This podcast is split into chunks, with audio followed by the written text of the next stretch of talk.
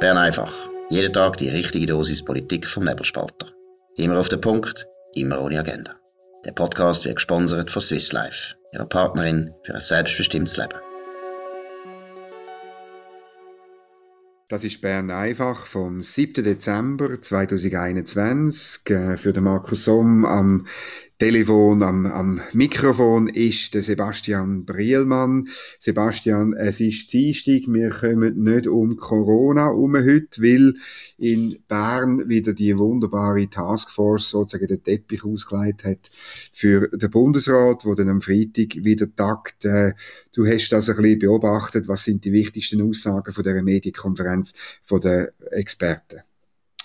Also aus meiner Sicht ganz klar, dass man, dass man jetzt muss aufpassen, dass äh, die Lage ernst ist, dass man über alles muss diskutieren, ähm, sei es Impfpflicht, sei es natürlich viel schneller Boostern etc. Also es hat nochmal klar geheissen von Taskforce und anderen Experten, dass man nur mit vielen oder sagen wir zumindest mit mehreren Maßnahmen ähm, dort die momentane Situation äh, können verbessern ähm, das teile ich zum Teil, wie mit dem Booster, da bin ich total dafür, bei der Impfpflicht natürlich dagegen, klar. Aber es hat mir jetzt wieder relativ unentspannt dunkt insgesamt. Also ich habe es nur gelesen, muss ich zugeben, nicht, nicht alles geschaut, wie die Töne äh, gesehen sind, aber das war die Zitat, die man kann lesen, sehr, sehr angespannt. Ähm, dabei gibt es ja auch noch andere eigentlich Good News, ähm, wo man so hört aus aller Welt, so Omikron, das ist weniger ähm, zur Sprache gekommen, das ist so mein erstes Fazit äh, von dieser ja, also, man muss auch, man muss auch Zahlen mal äh, repetieren, oder? Also es sind äh, äh neue Fälle 9571, das sind weniger als äh, auch schon letzte Woche. Man sieht dort die Kurve klar an, der, der 7-Tage-Schnitt steigt zwar noch, aber er steigt ja. ziemlich flach. Bei den Hospitalisationen sinkt der 7-Tage-Schnitt. Äh, ähm, und zwar deutlich. Es sind zwar 125 äh, neue Hospitalisationen, aber äh, das, das, ist, das ist viel. Das ist viel mehr als noch irgendwie vor einem Monat oder, oder zwei. Aber ähm, keine dramatische Entwicklung. Ähm, Todesfall 28, das sind auch 28 zu viel, das ist klar. Aber auch da, äh, der 7-Tage-Schnitt ist stabil. Ähm, höher als auch schon, das ist richtig, aber nicht nicht dramatisch und noch Spitalkapazitäten ist, äh, sind wir bei 80 Prozent. Auslastung von der Intensivstationen.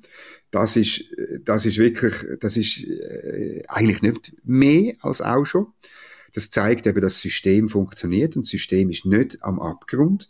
Und die Auslastung insgesamt von den Spitälern ist bei 81,3 Prozent. Alle die Zahlen stammen äh, vom BAG, von dem Dashboard, wo, wo das BAG jeden Tag aktualisieren mit allen offenen Fragen und so weiter.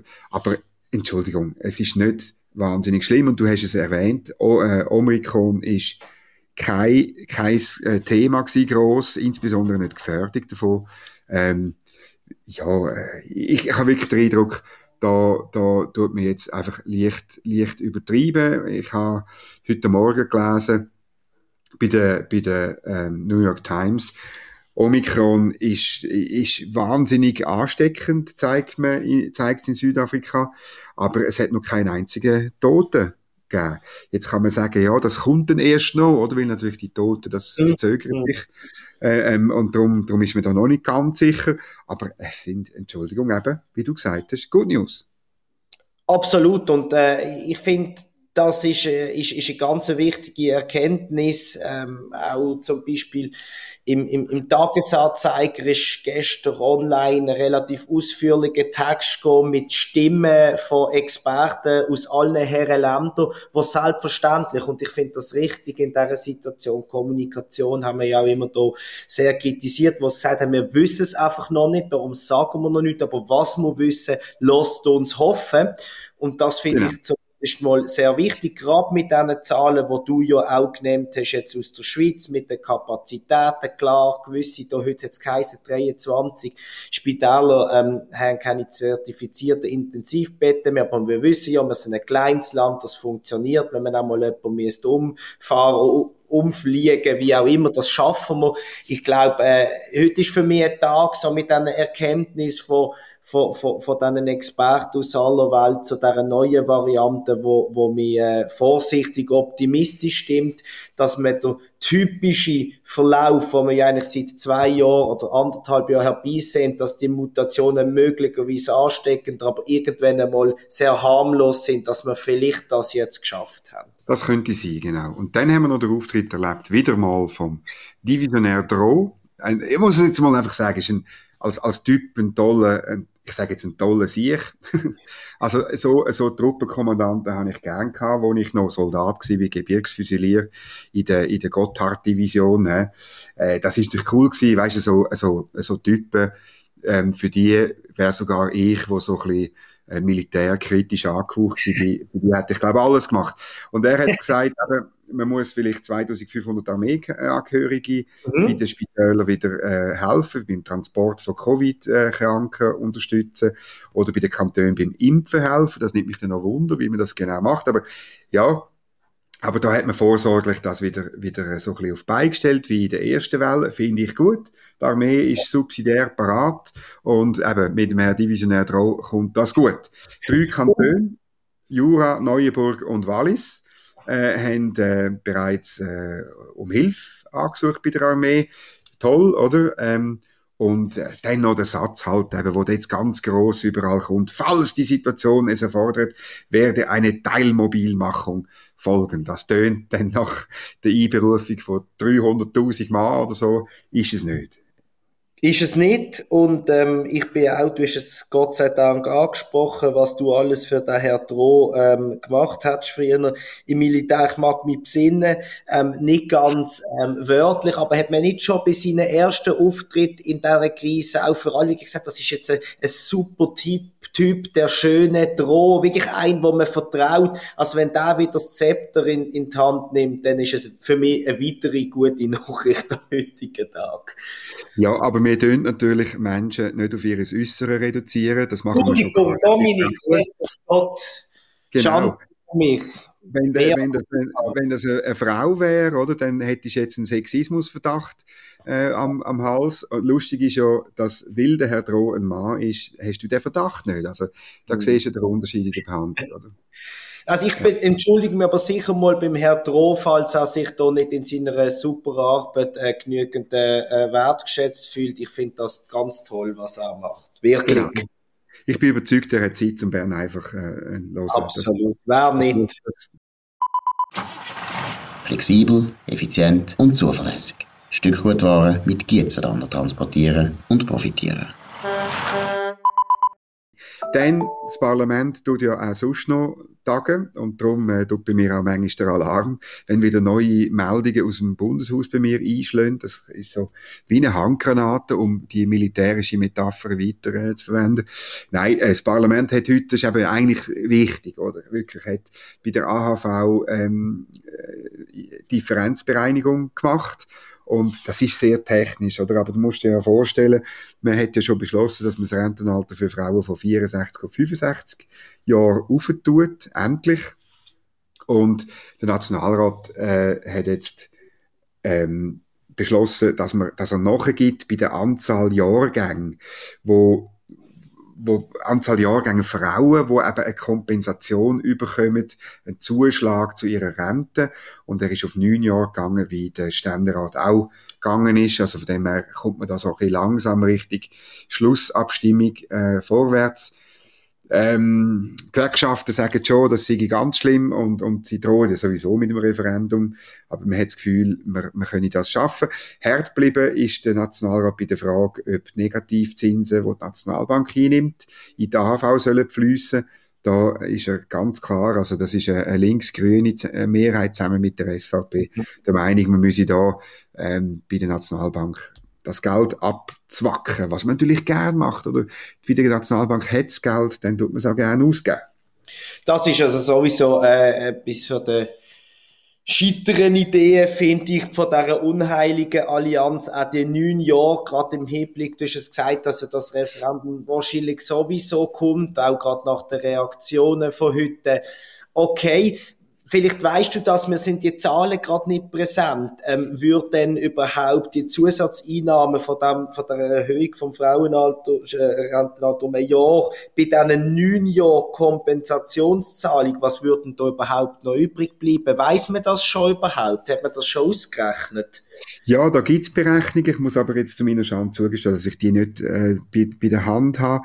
Ich habe irgendwie in Erinnerung, dass es dann eben rund, rund äh, zu zwei Drittel oder drei Viertel von diesen 1,4 Millionen, die man ja. spart, Milliarden. Ähm, äh, gibt man, gibt man dann an sich wieder aus, oder? Okay. Also ich glaube 900 Millionen, aber ich kann mich nicht darauf behaften. Es ist aber besser, als es ursprünglich war, wenn man zwölf Jahre äh, ja, klar.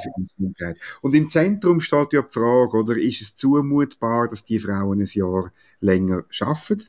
Und das ist ja interessant, oder? Weil, weil eigentlich gibt es ja in vielen Branchen Gesamtarbeitsverträge, die sowieso eigentlich dann vorgehen und dafür sorgen, dass äh, Leute aus die, in diesen Branchen äh, früher können in die Rente gehen und, und dass die Arbeitgeber das finanzieren, in, in aller Regel.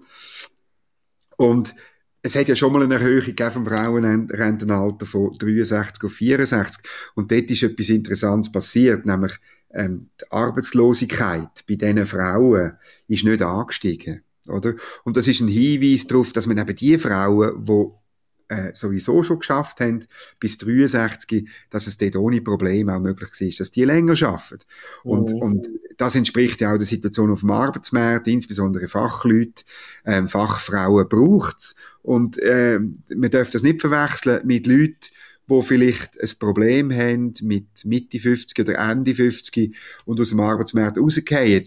Die jetzt wieder integrieren ist schwierig, insbesondere wegen der fixen, wegen der äh, wegen fixen Rentenalter, oder? Da gibt es auch Studien dazu. Aber die, die eine Stelle haben, das ist in der Regel, äh, will man die gerne noch länger beschäftigen im Arbeitsmarkt.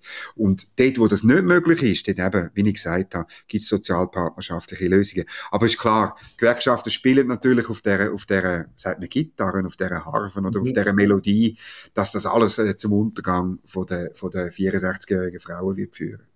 Genau, das ist natürlich wirklich, also du hast es gesagt, man hätte das ja schon können beim letzten Mal äh, widerlegen. Wenn man einfach die AHV anschaut und das ganze äh, Gezänk drumherum, oder, da kämpft man um jedes Kompensationsjahr etc. Dabei braucht die AHV einfach Geld. Also ich hoffe wirklich, dass man sich jetzt einmal durchringt bei allen ähm, kleinen Kompromissen, kleinen und größeren Kompromissen, die man jetzt da noch reinschiebt, dass es einfach irgendwie einmal durchkommt, weil sind wir ehrlich, selbst wenn man es durchbringt, dass, dass das Frauenrentenalter um ein Jahr aufzieht, das lenkt nicht, auch für Männer nicht. Also wir müssen uns genau. langsam Gedanken an, Freunde. 67 und ich sage das als ein, der dann noch knapp 40 Jahre zu arbeiten hat, anstatt halt 35 oder 36 was ist eigentlich das Problem? Also wir, wir werden viel älter, wir sind super betreut. Also ich, ich sehe das Problem nicht, aber äh, ich, weiß auch nicht, ich habe mal das Gefühl, äh, die Jungen könnten eigentlich müssten dafür sein, die, die pensioniert sind, die, die in die Kompensationsjahre reinkommen, können dann auch dafür sein. Die Gruppe, die dagegen kann sein, weil sie es halt so sagen, jetzt muss ich halt anstatt noch 10 oder 11, 12 Jahre arbeiten, das schießt mich jetzt an, okay, verständlich persönlich, aber so groß ist der Anteil nicht, also eigentlich müsste man da das einmal gewinnen, bevor bringen ja die Jungfreisinnigen ähm, auch ihres Anliegen ähm, vor genau. Und hoffen wir, dass da mal ein bisschen etwas vorwärts geht. Nein, das Problem ist natürlich auf der Einnahmeseite, oder? Wenn du die Quersubventionierungen mit der Mehrwertsteuer und, und, und dem Bundesanteil wegrechnen, oder? Wenn du reins Umlageverfahren nimmst, also das, was wir als Arbeitnehmer ähm, zahlen Ende Monat, wo uns abgezogen wird äh, und, und das, was der Arbeitgeber zahlt und, und abliefert. Wenn du allein das nimmst und umleihst auf die Rentner, dann macht der AV einen Milliardenverlust pro Monat. Und das wird nie so ausgewiesen, weil, weil der Bund in seinen Statistiken immer dann den Bundesanteil reinrechnet und ähm, das sogenannte Demografieprozent von 1999 auch reinrechnet, oder, von der Mehrwertsteuer. Und die Erhöhungen für Staff oder auch, also alles das der Verwursten. Und dann ähm, äh, tut die AHV jetzt gerade eben wegen der, wegen der letzten Erhöhung von der, von, Mehr, von der Mehrwertsteuer mit der Steuer- und AHV-Vorlage, einem ganz äh, dubiosen Konstrukt, wo wir darüber abgestimmt haben, darum macht sie im Moment äh, dann über alles gesehen keinen Verlust. Aber wenn du wirklich das, reine Umlageverfahren anschaust, dann sind die Zahlen nicht nur ein bisschen rot, sondern tiefrot. Genau, und darum muss man, wie gesagt, finde ich, eher weniger äh, kleine Kompromisse und Übergangsjahr verhandeln, sondern eigentlich gerade auch, egal welche, welches Geschlecht jemand hat oder welchem sich zugehörig fühlt, um da ausnahmsweise korrekt zu bleiben politisch, ähm, muss man einfach hoffen. Und dann ist noch im Ständerat etwas gelaufen, was wir kurz müssen, äh, müssen äh, erwähnen Er hat nämlich äh, Motionen überwiesen für einen Maßnahmenplan für den höheren ÖV-Anteil im Schweizer Verkehr. Also das sind halt wieder so Vorstöße ähm, aus dem Nationalrat gekommen und es ist wieder darum gegangen, also wirklich letztlich weißt, unser Leben zu steuern, ob wir mit dem Zug oder mit dem Auto irgendwo hingehen und dabei, ich meine, ich, ich benutze den Zug für fast alles in meinem mhm. Alltag. Äh, leider wohne ich in einem Dorf, wo kein ÖV-Anschluss hat sonst. Und das heißt, dass ich am Anfang und am Schluss vom Tag halt mit dem Auto fahre und, und äh, ja, und wenn ich etwas muss groß transportieren und so weiter. Aber eben, Politiker tun jetzt, tun jetzt wieder so, als müssten sie eben noch mehr, noch tiefer in unser Leben eingreifen. Und, und man wird dann da wieder sehr viel äh, beschließen. Ziemlich sicher Subventionen und oder Kampagnen. Das sind immer das sind die zwei Sachen, oder, wo man dann politisch beschließt. Und ändern wird sich nichts, aber das Geld ist weg. Man könnte ja dir für die Strecken, bis du zum Zug, äh, bis auf dem Zug bist, am Bahnhof und ins Büro fährst, können wir ja äh, vom, Staat irgendwelche Lastenvelos zur Verfügung stellen. Könntest du AD und auch noch Ware transportieren. Und das wäre noch Sack gesagt. Hey. Ja, aber weißt, ich, ich, ich lege ja Wert auf, auf äh, ein bisschen... Auf Stil, Gott sei Dank. Ein bisschen Stil, ähm, oder? Und ich muss einfach sagen, äh, ja, es ist dann blöd, wenn im Büro dann wieder dich musst umziehen und im Medienzentrum hat es zwar eine Dusche, aber ehrlich gesagt, äh, laufen dann Leute dort rum, wo ich nicht unbedingt, also es ist alles nicht so einfach. Aber ähm, ja. Ich habe es auch nicht ganz ernst gemeint. Ja, da bin ich, da bin ich sehr dankbar und ich hoffe, dass es auch äh, bei dem bleibt. Aber es ist halt typisch, oder? Ähm, und das Geld, muss man schon sagen, sitzt einfach in, in dieser Session immer noch sehr locker, oder? Und, und und man beschließt dann so Sachen, oder? Es klingt gut, Massnahmenplan ÖV, oder? Wer ist denn gegen ÖV? Wir sind nicht gegen ÖV, aber, aber wir sind dafür, dass ähm, Steuergelder wirksam und zweckmäßig ausgegeben werden. Und dort kommt dann der Massnahmenplan. Das ist jetzt schon absehbar an Grenzen, obwohl Kreativität von der Bundesverwaltung natürlich keine Grenzen wird. Die ist grenzenlos, ja. Auch noch beeindruckend eigentlich. Ja, wir sind gespannt. Wir dann die Ideen gerne wieder bei Bern einfach äh, abhandeln. Ähm, Sebastian, danke vielmals fürs Mitdiskutieren, das Mitbeurteilen vom heutigen Tag. Nicht wahnsinnig viel Neues, außer eben, dass man mehr Geld ausgibt und mehr Leute in, in, in Corona-Krieg schickt. Ähm, Business as usual eigentlich, oder? Und äh, ja, danke euch fürs Zuhören, fürs interessiert Mitdiskutieren auf nebelspalter.ch. Wir wünschen allen eine gute Zeit und morgen wieder am 5 Uhr Bern einfach eure tägliche Dosis Politik direkt vom Bundeshaus und aus der Nebelspalterzentrale aufs Ohr. Schönen Abend.